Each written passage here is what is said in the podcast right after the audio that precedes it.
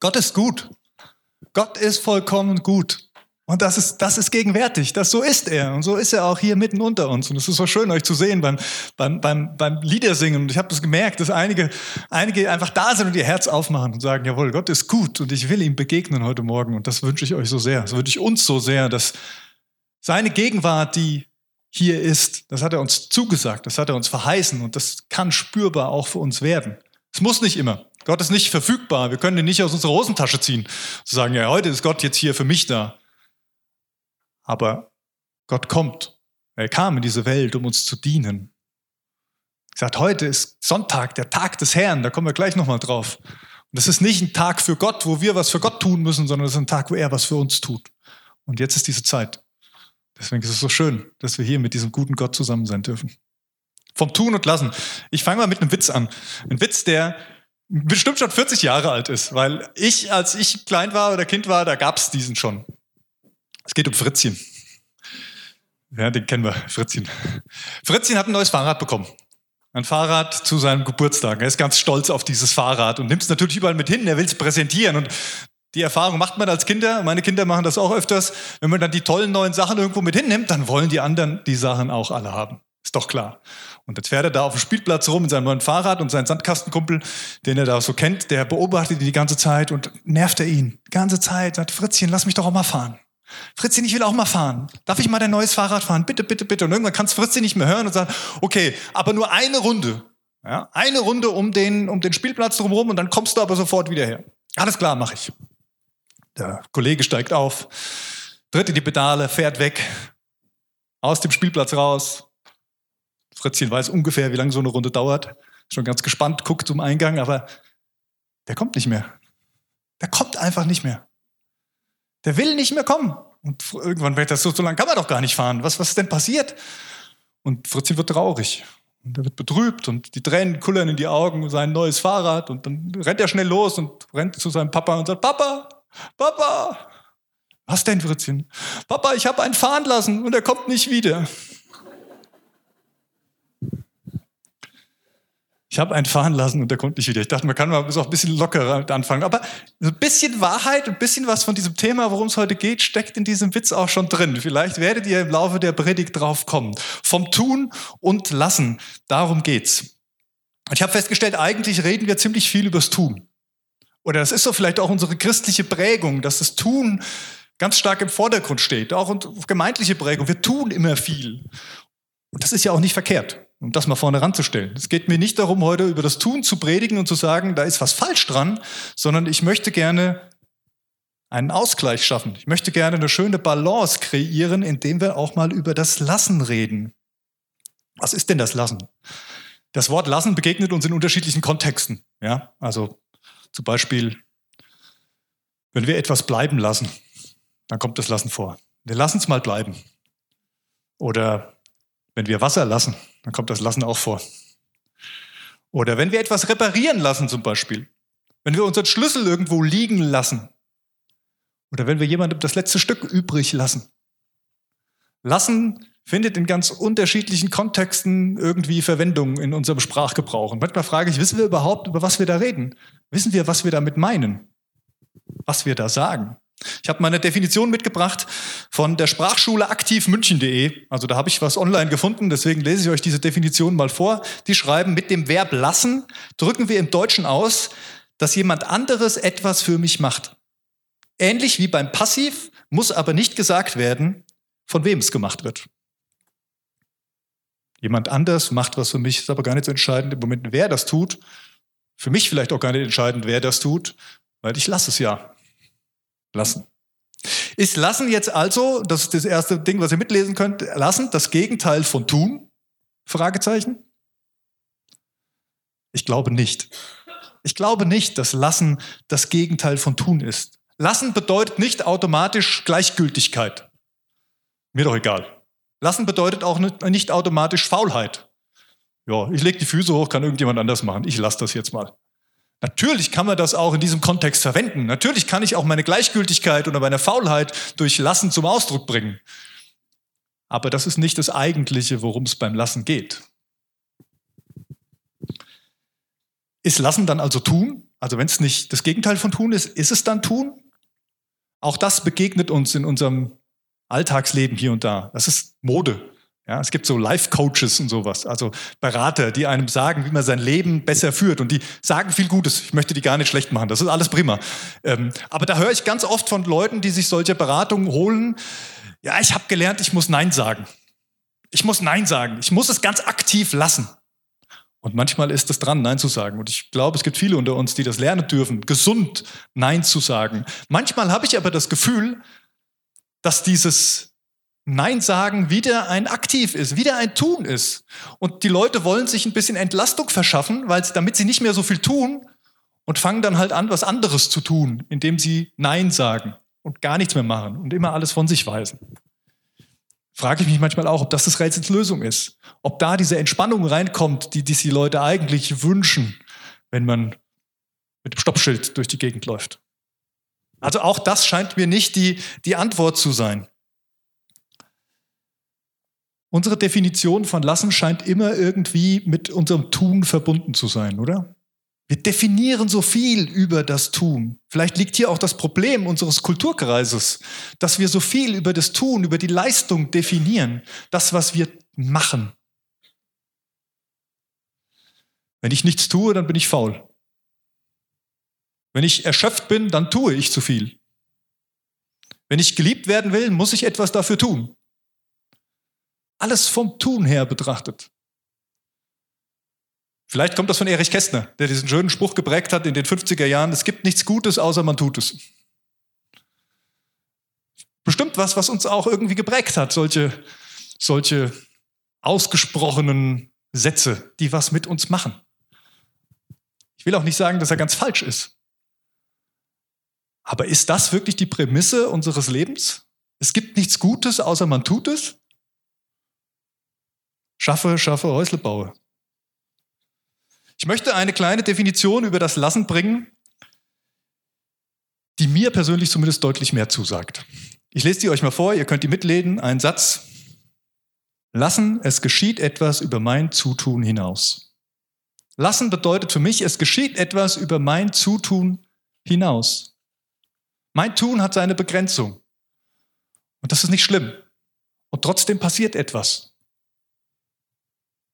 Mein Tun ist nicht entscheidend für das Lassen, sondern meine Haltung ist entscheidend für das Lassen. Nicht die Hände und der Kopf sind das Wichtige beim Lassen, sondern das Herz ist das, was lassen kann und was lassen muss vielleicht auch manchmal. Und jetzt sind wir so ein bisschen eher, meiner Ansicht nach, bei dem Thema, wenn die Bibel über das Lassen spricht, worum es beim Lassen geht. Und das Lassen begegnet mir ziemlich häufig in der Bibel, wenn ich die Bibel lese. An sehr vielen Stellen habe ich den Eindruck, geht es ums Lassen. Auch wenn das aus unseren, gerade aus unseren deutschen Übersetzungen nicht immer so rauskommt. Da ist man halt auch geprägt im Sprachgebrauch, wie man die Dinge, wie man die Dinge so formuliert. Ich glaube, das Lassen ist ein Grundkonzept für die Gläubigen. Ich glaube, das Lassen ist ein Grundkonzept für die Nachfolger Jesu, die mit ihm unterwegs sind. Lassen ist sowas wie eine Grundfertigkeit. Wer nicht lassen kann, der wird es schwer haben im Reich Gottes. Der wird es schwer haben, Schritt zu halten mit Jesus, der unterwegs ist.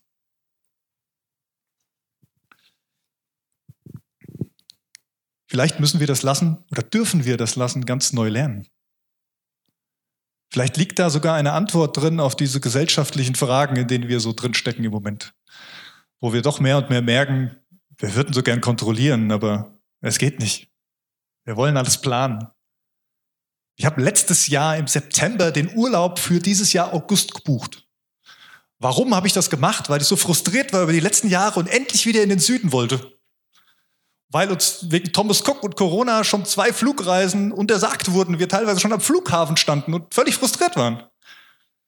Und jetzt haben die zu wenig Mitarbeiter am Flughafen und es fängt schon wieder an mit diesem Thema. Ich kann es nicht kontrollieren, auch wenn ich es noch so früh buche, auch wenn ich es noch so gerne hätte und noch so gerne irgendwie lenken würde. Es liegt nicht in meiner Hand. Man könnte vielleicht auch über passiv und aktiv sprechen. Wie viel, wie viel von dem, was meine Nachfolge Jesu ausmacht, wie viel von dem, was meine Kindschaft ausmacht, Gottes Kind zu sein? Wie viel von dem ist aktiv, mein Tun? Und wie viel von dem ist passiv, sein Tun? Ich möchte euch einen Bibeltext mitbringen, den ihr wahrscheinlich irgendwie in irgendeinem Kontext alle schon mal irgendwie gehört habt, wo es meines Erachtens nach auch ums Lassen geht. Und ich lese euch den mal vor. Ihr dürft mitlesen, der steht in Exodus 20, also 2. Mose 20, die Verse 1 bis 17. Da heißt es, dann sprach Gott folgende Worte. Ich bin der Herr, dein Gott, der dich aus der Sklaverei in Ägypten befreit hat. Du sollst außer mir keine anderen Götter haben. Du sollst dir kein Götzenbild anfertigen von etwas, das im Himmel oder auf der Erde oder im Wasser oder unter der Erde ist. Du sollst sie weder verehren, noch dich vor ihnen zu Boden werfen. Da habe ich jetzt einen kleinen Punkt, Punkt, Punkt gemacht. Du sollst den Namen des Herrn deines Gottes nicht missbrauchen. Nee, das habe ich auch weggelassen, oder? Nee, ja, da. Ich lese mal hier. Denn der Herr wird jeden bestrafen, der seinen Namen missbraucht. Denk an den Sabbat und heilige ihn. Sechs Tage in der Woche sollst du arbeiten und deinen alltäglichen Pflichten nachkommen. Der siebte Tag aber ist der Ruhetag für den Herrn, deinen Gott. An diesem Tag darf kein Angehöriger deines Hauses irgendeine Arbeit erledigen. Das gilt für dich, deine Söhne und Töchter, deine Sklaven und Sklavinnen, dein Vieh und für alle Ausländer, die bei dir wohnen. Das ist eigentlich ein Text, den darf man heutzutage so gar nicht mehr lesen, ne? was da alles drin steht für. Denn in sechs Tagen hat der Herr den Himmel, die Erde, das Meer und alles, was darin und darauf ist, erschaffen. Aber am siebten Tag hat er geruht. Deshalb hat der Herr den Sabbat gesegnet und für heilig erklärt. Ehre deinen Vater und deine Mutter. Dann wirst du lange in dem Land leben, das der Herr, dein Gott, dir geben wird. Du sollst nicht töten, du sollst nicht Ehe brechen, du sollst nicht stehlen, du sollst keine falschen Aussagen über einen deiner Mitmenschen machen. Du sollst den Besitz deines Nächsten nicht begehren. Weder sein Haus, seine Frau, seinen Sklaven, seine Sklavin, sein Rind, seinen Esel oder sonst etwas, das deinem Nächsten gehört. Die zehn Gebote. Unter diesem, unter diesem Titel findet man diesen Absatz in der Bibel. Die zehn Gebote. Aber zehn Gebote, ist das nicht alter Bund? Veraltertes Denken von der Zeit vor Jesus? Müssen wir uns damit beschäftigen? Ist das nicht Gesetz? Ist das nicht das Gegenteil von Gnade? Das, was wir im Neuen Testament lesen? Das, was wir predigen, wovon wir leben? Echt, ist es das? Ich habe den Eindruck, wir empfinden das manchmal so oder manche empfinden das so, weil sie vielleicht diese Passage vom Tun her hören. Von dem, was wir tun sollen, tun müssen oder nicht tun dürfen. Aber ist das wirklich die Intention von dem, was dahinter steckt? Oder geht es vielleicht doch viel mehr ums Lassen? Das ist die Frage, welche Brille wir tragen. Ne? Hermeneutik klassisch. Die Brille, die ich aufhabe, bestimmt den Blick auf das, was ich mir angucke. Meine Prägung, meine Grundhaltung, meine Grundgedanken bestimmen das, was ich am Schluss aus so einem Text herauslese, wie ich so einen Text interpretiere. Und das machen wir alle immer. Es klingt irgendwie wie irgendwie so eine Fachkenntnis und spezifisches Fachgebiet. Interpretieren, da muss man irgendwie stark gebildet sein, aber eigentlich tun wir das die ganze Zeit. Wir sind uns nur nicht bewusst drüber. Ich möchte euch die zehn Gebote, das, was wir gerade gehört haben, mal in fünf Aussagen über das Lassen zusammenfassen. Und die erste Aussage heißt, lass Gott Gott sein. Lass Gott Gott sein. Nicht du bist Gott. Auch kein anderer. Auch nicht irgendetwas. Punkt. Nur er ist Gott. Nur Gott ist Gott. Tu nicht so, als wärst du Gott. Vielleicht könnte man das noch mit hinzufügen. Hör auf, so zu tun, als wärst du Gott. Mach nicht irgendetwas, um dich so zu fühlen oder dir einen Gott zu bauen. Versuch nicht zu kontrollieren. Kannst du sowieso nicht. Geht schief. Sondern ordne dich ein. Ordne dich ein in das Gefüge, wer Gott ist und wer du bist. Ich bin der Herr, dein Gott. Lass Gott Gott sein. Gott sagt, du wirst nicht glücklich, wenn du Gott spielst. Vielleicht kennt ihr den Film Bruce Allmächtig. Ja, da wollte jemand gerne mal so Gott sein, weil er frustriert war von diesem Leben, weil er gemerkt hat, Mensch, das kann doch nicht sein. Wenn ich Gott wäre, dann würde ich die Dinge hier anders machen. Ja, für das romantische Dinner mit seiner Freundin so holt er den Mond mal ein bisschen näher, damit es ein schönes Abendlicht gibt und solche Sachen, weil Gott ihn dann mal lässt.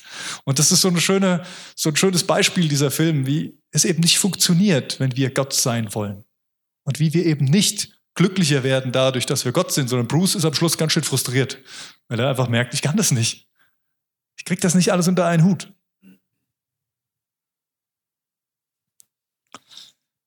Aber Gott sagt, wenn du mich Gott sein lässt, wenn du mich Gott sein lässt, dann geht was. Weil ich es kann. Weil ich es so will. Petrus schreibt, alle eure Sorge überlasst Gott, denn er sorgt für euch.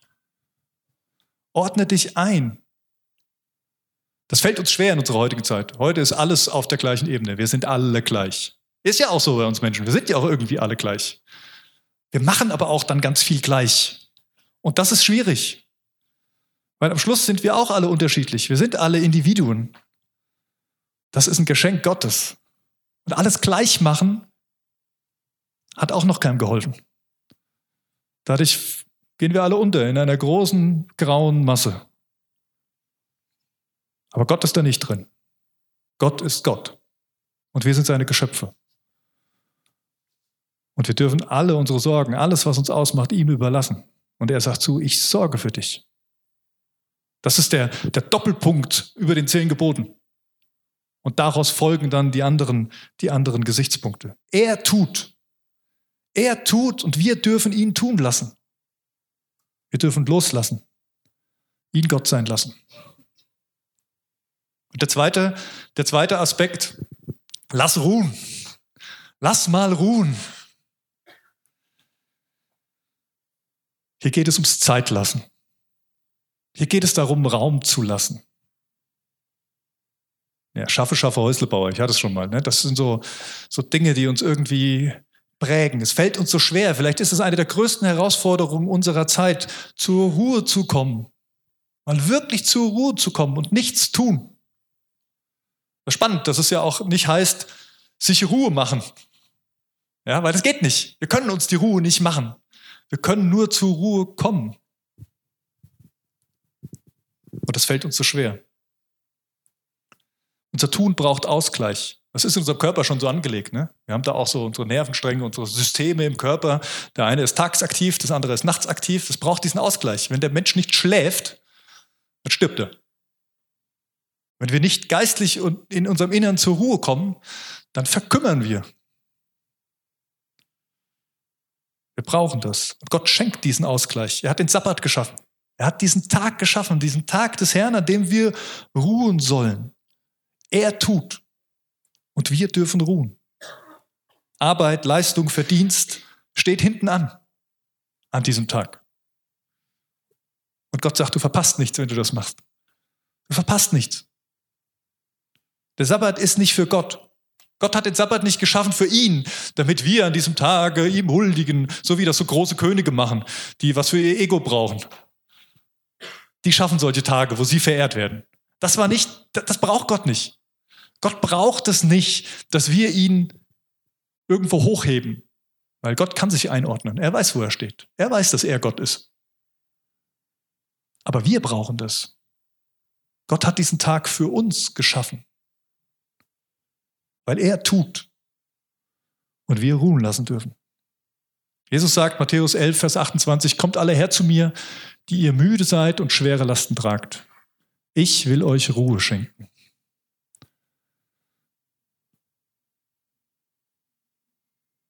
Ruhe ist was Schönes. Und schon, schon merkt das, ja? man lässt nur eine Atempause und schon klingelt das Handy irgendwo. Nicht schlimm. Aber frag dich mal wirklich, ob es nicht für dich dran ist, mal wieder ruhen zu lassen. Ganz bewusst Zeiten einzubauen, wo du nichts tust. Der dritte Aspekt aus den zehn Geboten. Lass dich beschenken. Lass dich beschenken. Damit tun wir uns ja auch schwer. Ne? Beschenken lassen so ganz ohne Gegenleistung. Uh. hatte immer das Gefühl, so, ah, ich bin auf den Geburtstag eingeladen. Mal gucken, ah, was hat die mir letztes Jahr geschenkt? Ah, dann, ja, dann muss es so in der Kategorie doch auch irgendwo sein. Ne? Also der Ausgleich irgendwie hinzukriegen. Ist nichts, es hat ja was mit unserem Stolz zu tun, wer wir so sind. In diesem Vers in den zehn Geboten, wo es um das Lass beschenken geht, da geht es darum, Ehre Vater und Mutter. Ehre Vater und Mutter und dann geht es weiter, damit verlängert werden die Tage auf dem Ackerboden, den Gott dir gibt. So steht es im hebräischen Text. Damit verlängert werden die Tage auf dem Ackerboden, den Gott dir gibt. Ja, und ihr kennt schon ein paar Leute, die aus Niederweisel kommen, schon äh, seit meiner Kindheit. Und da sagte immer jemand, ich bin in der Ackerfurche groß geworden. Ja, so das war so. Ackerboden, damit können wir hier in der Wetterau ja was anfangen. Aber der Ackerboden, der steht für Frucht. Der Ackerboden steht nicht nur für Mühe und Arbeit, sondern der steht für gute Frucht, die wächst, für etwas, was Gott wachsen lässt, für etwas, was geschenkt ist von ihm, aber was wir auch wahrnehmen müssen. Ja? Wenn der Landwirt immer nur die Arbeit sieht und nicht das, was dabei rumkommt, dann kann es echt schwierig werden, glaube ich. Dann kann es mühsam werden, aber das ist nicht nur beim Landwirt so, das ist bei uns allen so. Wenn wir nur die negativen Dinge sehen, wenn wir nur das Schwierige sehen, dann kann es echt mies werden. Und bei Ehre und Vater und Mutter geht es auch ein bisschen darum. Damals in dem Kontext, wo das gesprochen wurde, da war die Familie noch sehr viel mehr Existenz. Also das war mein Umfeld. Ich konnte da nicht einfach ausbrechen. Also vielleicht schon, aber dann war es noch schwieriger. Aber das war das, was mir gegeben war. Ehre Vater und Mutter heißt auch nicht, dass ich alles ertragen muss. Eltern bauen Mist. Manchmal ziemlich viel. Und es gibt auch den Punkt, wo es Grenzen gibt, wo man sagt, ich ehre euch, aber das heißt nicht, dass ich alles ertragen muss. Aber Eltern sind natürlich mangelhaft. Ich bin mangelhaft als Vater. Immer wieder. Der Punkt ist ja nicht, ob wir das sind oder nicht, sondern der Punkt ist, was es macht in unserem Miteinander. Und wenn wir anfangen, nicht nur den Mangel zu sehen, das, was fehlt, sondern wenn wir anfangen, auch das zu sehen, was an Geschenk da ist, dann verändert sich unsere Blickrichtung. Und das ist eigentlich, glaube ich, auch das, was, was Gott sagen möchte. Lass dich beschenken halt mal inne und guck mal, was, was für dich alles da ist. Du kannst es dir nicht auf die Fahnen schreiben. Du hast nichts dafür getan. Es ist dir einfach nur geschenkt worden. Gott schenkt. Johannes 4, Vers 10.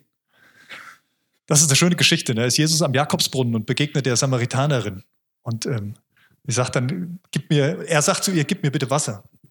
Und dann sagt Jesus, wenn du wüsstest, welche Gabe Gott für dich bereithält und wer, du, wer der ist, der zu dir sagt, gib mir zu trinken, dann wärst du diejenige, die ihn bittet und er würde dir lebendiges Wasser geben. Manchmal haben wir diese Perspektive wie die Frau am Jakobsbrunnen. Wir, wir wissen es nicht so genau. Und dann, dann, sitzt da einer vor uns und der will wieder was von uns haben. Und genauso ist es doch in unserer Beziehung mit, mit, mit Gott auch manchmal, oder? Wir brauchen und wir kommen hin und unser Leben ist schwer und dann kommt Gott auch noch. Und ich darf das nicht und ich muss das tun und ich muss sonntags zum Gottesdienst gehen und ich muss Geld spenden und Haus putzen, weil ich zur Gemeinde gehöre und all diesen Kram. Ist das nicht, muss das jetzt auch noch sein? Und Jesus sagt, hey, wenn du wüsstest, wenn du wüsstest, welche Gabe Gott für dich bereithält und wer der ist, der zu dir sagt, gib mir was, dann wärst du derjenige, der ihn bittet zu geben, weil da das lebendige Wasser drin liegt, weil da das Leben drin liegt. Lass dich beschenken. Lass dich beschenken. Und der vierte Aspekt, lass Gott für dich streiten. Lass Gott für dich streiten. Hier geht's, das ist ein ganz kurzer Absatz. Du sollst nicht lügen, du sollst nicht stehlen, du sollst nicht morden. Punkt. Was sind denn das für Dinge? Verbrechen. Ja, klar. Dinge, die man nicht tun soll. Ja, klar. Dinge, wobei man anderen schadet. Natürlich, wir wissen das alle, dass es nicht gut ist. Und trotzdem kommt es in unserer Gesellschaft immer wieder vor. Warum? Was sind die Motive? Und ganz oft sind die Motive, das Schicksal selbst in die Hand zu nehmen. Die Motive, diese Dinge zu tun, zu lügen, zu stehlen, zu morden, geht darum, dass ich mein Schicksal selbst in die Hand nehme, dass ich derjenige bin, der jetzt was an der Situation verändert. Manchmal bin ich mir dessen bewusst, manche sind sich dessen auch nicht bewusst. Und dann gibt es natürlich noch die ganz krankhaften Dinge, okay, da brauchen wir jetzt nicht drüber reden. Ähm, da steht natürlich, stehen auch andere Dinge dahinter. Es geht um das Gefühl, ich komme hier zu kurz. Und deswegen nehme ich mir jetzt selber, was ich brauche.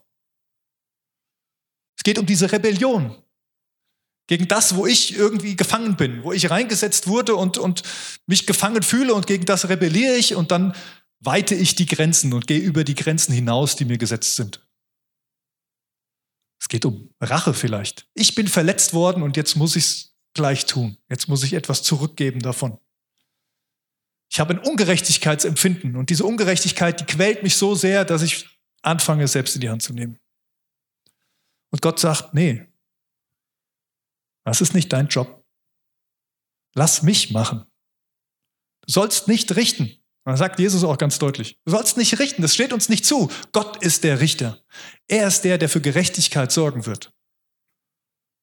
Du darfst ihn streiten lassen. Du musst nicht für dich streiten.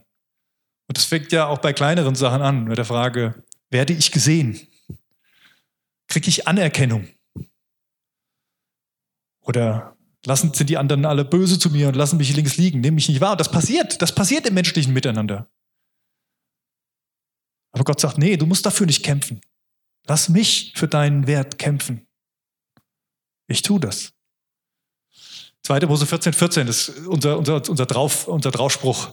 Deswegen ist mir der so immer wieder im Kopf und der begleitet mich auch in der letzten Woche. Ich hatte letzte Woche so eine Situation, wo ich gemerkt habe, oh, es war so schwierig. Da kam so eine Situation, die hat mir richtig auf den Magen geschlagen und ich, ich habe gemerkt, wie es mich so antreibt und ich irgendwie das Bedürfnis hatte, was zu tun, die Dinge zu regeln. Vom Verstand her wusste ich, ach, es hilft jetzt nicht, wenn ich jetzt irgendwas mache. Und dann fiel mir unser Trauspruch wieder ein. Der Herr wird für euch streiten und ihr werdet stille sein. Der Herr wird für euch streiten und ihr werdet stille sein. Was habe ich gemacht? Ich bin ins Gebet gegangen. Ich habe die Situation Gott hingelegt und habe gesagt, Herr, ich mache jetzt nichts, aber du kannst es machen. Du wirst es so machen, wie es richtig ist. Und das Spannende war, da habe ich echt jubiliert. Die Situation hat sich ganz anders entwickelt, als ich es erwartet hatte. Es kam was ganz anderes dabei raus, was ich befürchtet hatte. Und es war gut so. Der Herr wird für euch streiten und ihr werdet stille sein. Und fünftens, der letzte Aspekt, lass es genug sein. Lass es genug sein. Hier geht es um das Begehren dessen, was der andere alles hat. Der Frau, hier wurden die Arbeiter, die Sklaven und was nicht alles genannt. Das Hab und Gut. Der Neid. Der Neid auf den anderen und das, was er alles hat. Wie gut es dem geht. Wie arm ich dran bin. 2. Korinther 12, Vers 9 sagt Gott zu Paulus, als der ihm sein Leid klagt und sagt, ich habe da was, das nervt mich. Da fühle ich mich ungerecht behandelt. Ich will, dass das nicht da ist. Und Gott sagt zu ihm, lass dir an meiner Gnade genügen, denn meine Kraft vollendet sich in der Schwachheit. Lass dir an meiner Gnade genügen. Wenn du Gott geben lässt, dann hast du genug. Wenn du ihn geben lässt, dann hast du genug. Auch wenn sich das nicht immer so anfühlt. Ganz oft fühlt sich das in unserem Leben nicht so an. Ich kann das nachvollziehen, dass man diese Fragen und diese Empfindungen hat, zu sagen, oh, mir fehlt was. Ich fühle mich ungerecht behandelt. Alle anderen und ich nicht. Ich kann das voll nachvollziehen. Und das sind Gedanken, die wir haben, das sind Empfindungen, die wir haben. Die Frage ist, ist das wirklich objektiv? Ist das aus Gottes Perspektive wahr? Oder ist das einfach nur unsere Perspektive? Ich sage auch nicht, du darfst diese Gedanken nicht haben. Ich sage nicht, du musst deine Gefühle unterdrücken, dass das Ja niemals rauskommt. Und ich möchte dir sagen, lass es genug sein. Lenk den Blick auf Gott. Versuch seine Perspektive zu kriegen und führ dir vor Augen, was du alles hast in ihm.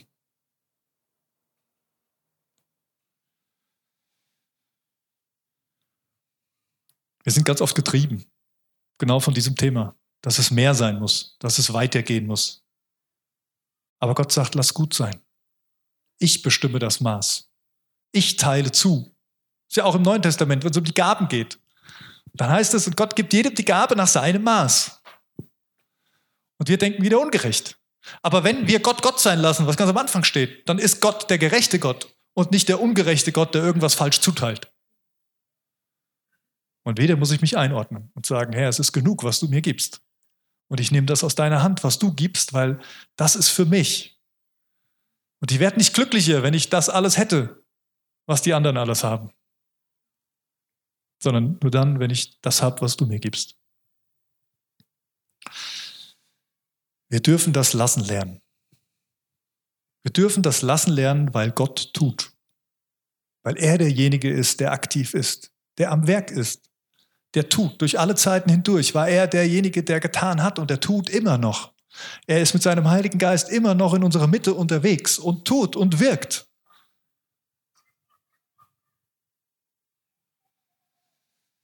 Lassen in diesem Kontext ist nicht faul rumliegen, Füße hochlegen und zu sagen, ja Gott, mach mal. Gott, wenn du alles veränderst, dann bin ich mit dir vielleicht unterwegs. Oder zu sagen, ja, was, was interessiert mich das hier alles? Ob andere dich kennenlernen oder nicht, sollen sich andere drum kümmern. Das bedeutet nicht lassen. Lassen bedeutet, dass wir durch Gottes Tun bewegt werden. Lassen bedeutet, dass wir durch Gottes Tun bewegt werden. Wir wollen nächste Woche noch mal ein bisschen weitermachen mit diesem Thema und ich lade euch ein, gerne noch mal dazu zu kommen. Da gucken wir uns einen anderen Bibeltext an. Und ich hoffe, ihr habt vielleicht so ein klein bisschen einen anderen Blick auch auf diese zehn Gebote bekommen und auf das, was wir alles tun oder nicht tun sollen. Und ich wünsche uns so sehr, dass wir anfangen, miteinander zu lernen. Vielleicht begegnet ihr euch in Gesprächen und merkt oh, aber da ist jemand wieder so ganz zu mit dem, oh, es ist mir alles zu viel und es ist tun und dann setzt euch doch hin und betet miteinander und fragt Gott, Gott, was ist deine Perspektive? Wie siehst du diese Dinge? Wir wollen es mal lassen. Wir wollen es mal genug sein lassen. Wir wollen es mal ruhen lassen. wir wollen dich Gott sein lassen. Lass uns beten. Herr, ich danke dir, dass du der Allmächtige bist. Ich danke dir, dass du Herr bist über Himmel und Erde. Dass dein Wort Wirklichkeit wird, wenn du sprichst. Ich danke dir, dass du unterwegs bist in unserer Mitte. Dass du tust, dass du uns beschenkst dass du uns Ruhe schenken willst, dass du uns befähigen willst mit dem, was du hast, dass du uns diese guten Gaben, die um uns herum sind, erkennen lassen möchtest. Hilf uns zu lassen. Hilf uns, dieses Gleichgewicht zwischen tun und lassen zu kriegen. Nicht, weil wir tiefer darüber nachdenken oder noch mehr uns anstrengen, sondern weil wir dich wahrnehmen, hier in unserer Mitte mit offenen Händen, weil du gibst und tust. Amen.